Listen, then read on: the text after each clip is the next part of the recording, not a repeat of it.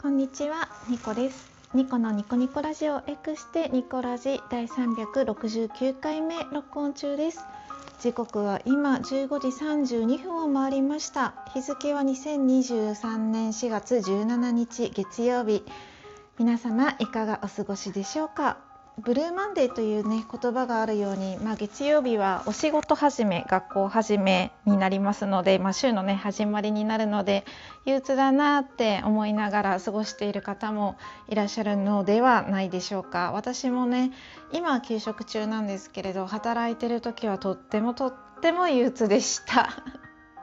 頑張りましょうね。まあほどほどにの頑張るというかほどほどに乗り切りましょうということでえーと、早速今日もやっていこうと思います。お便りご紹介。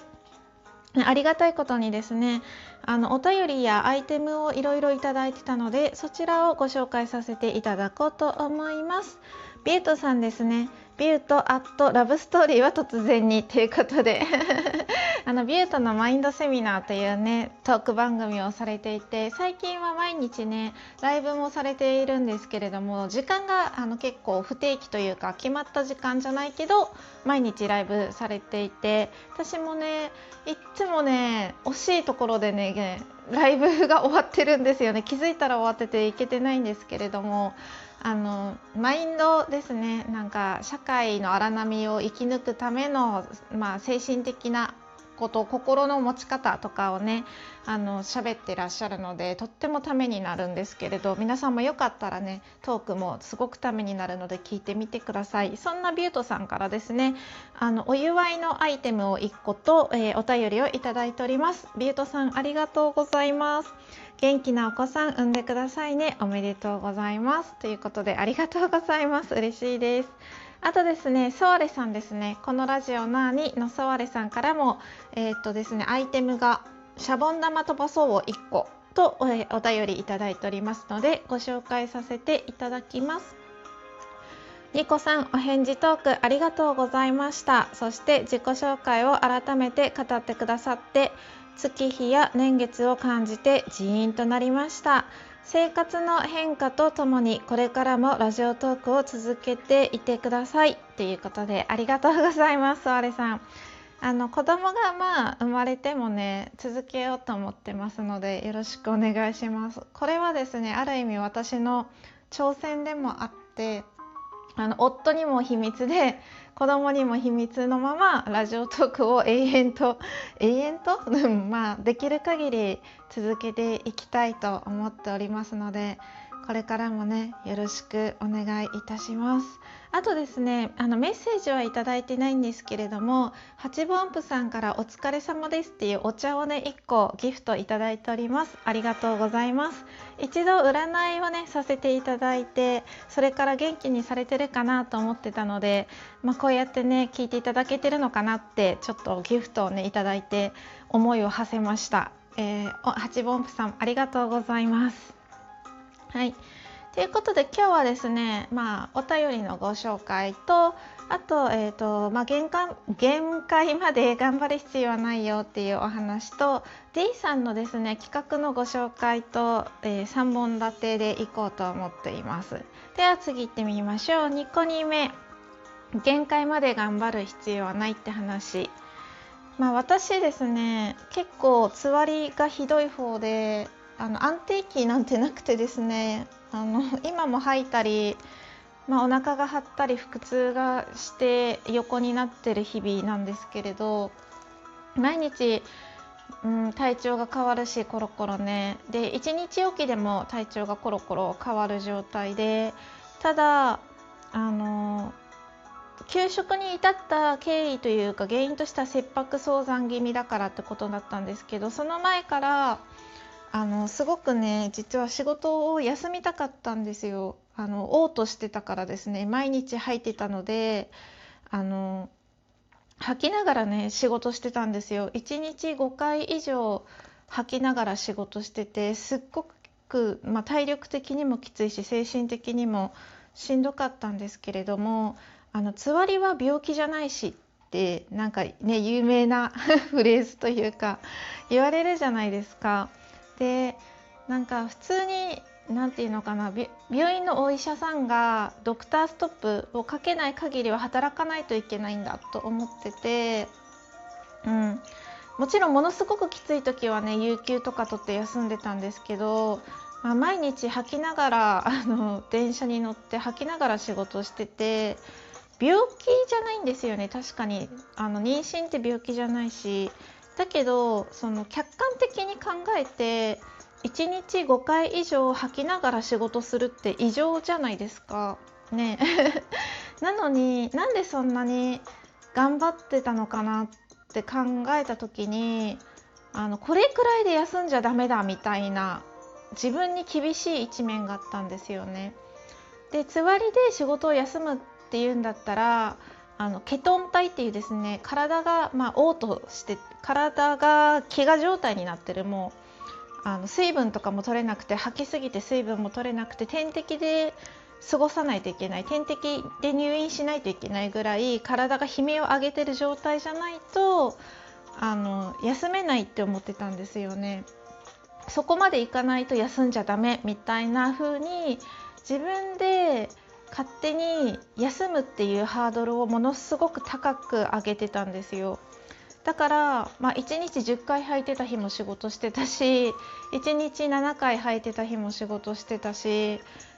まあ、家事とかは全然できなかったんですけど仕事を休むってことはしなかったんですよね。ででもでそれそれで普通にまあ妊婦検診とか行ってた時にちょっとドクターストップがつわりじゃないけどドクタースポつわりが原因ではないけどドクターストップがかかって今休んでる時に思ったのがそうやって自分がすごく辛くて、まあ、客観的に見ても異常な状態なのに頑張る必要はなかったなって思っててなぜならあの自分が苦しんでても周りには伝わらないんですよね。あの自分がどんだけ1日に10回吐こうが7回吐こうが別に人前で上って吐くわけでもないし仕事に出てきてたら周りの人はあ仕事できるんだ仕事できるぐらいの体調なんだねっていう認識なんですよやっぱり。当たり前ですよね自分の体の苦しみが他人に伝わることは絶対ないので周りはそういうふうに思っててであの自分が勝手にその自分に厳しくしてるだけなのにあの私の場合なんか他の他人にも厳しくなっちゃうんですよね自分に厳しくて他人にも厳しいみたいな風になっちゃってなんか私の時はあんなに頑張ったのにそんなに簡単に休むのみたいな風になんか思いそうだなって思ったんですよ。そう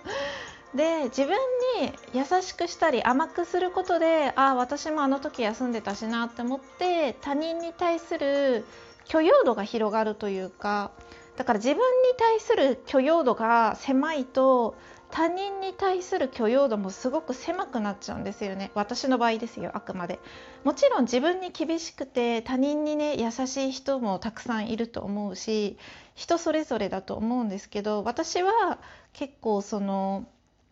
なんだろうな自分自身に厳しいと他人にも厳しくなる傾向が強いかなって思います。なんかよくさまあ言いたくないけど私たちの時代もっときつかったんだよとか日曜日しか休みなかったんだよみたいな風に言って今は恵まれてるじゃんみたいな言う人いるじゃないですか私多分そのタイプなんですよね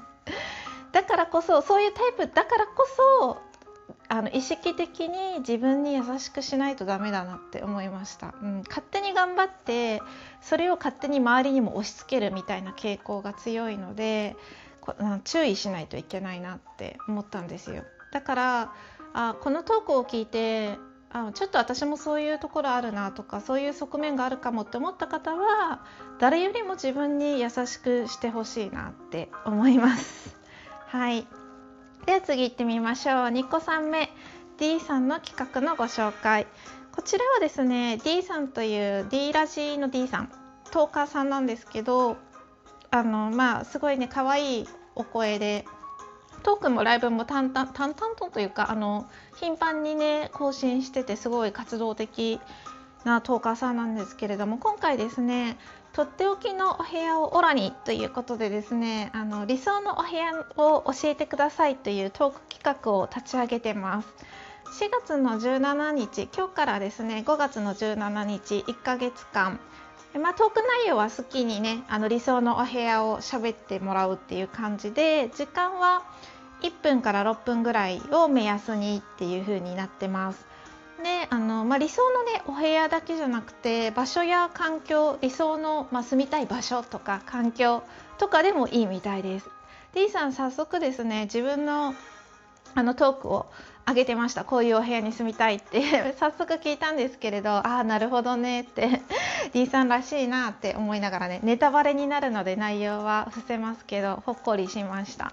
で私前ですねとっておきの手帳オラニっていうですねこれまた D さんのトーク企画誘われてたのにあの録音できなかったので今回のねあのとっておきのお部屋をオラにっていうですねトーク企画に関してはぜひね参加させていただきたいなって思ってます。皆様もねぜひぜひ1分から6分って結構短い間でも大丈夫ですしそれ以上喋ってもいいみたいなので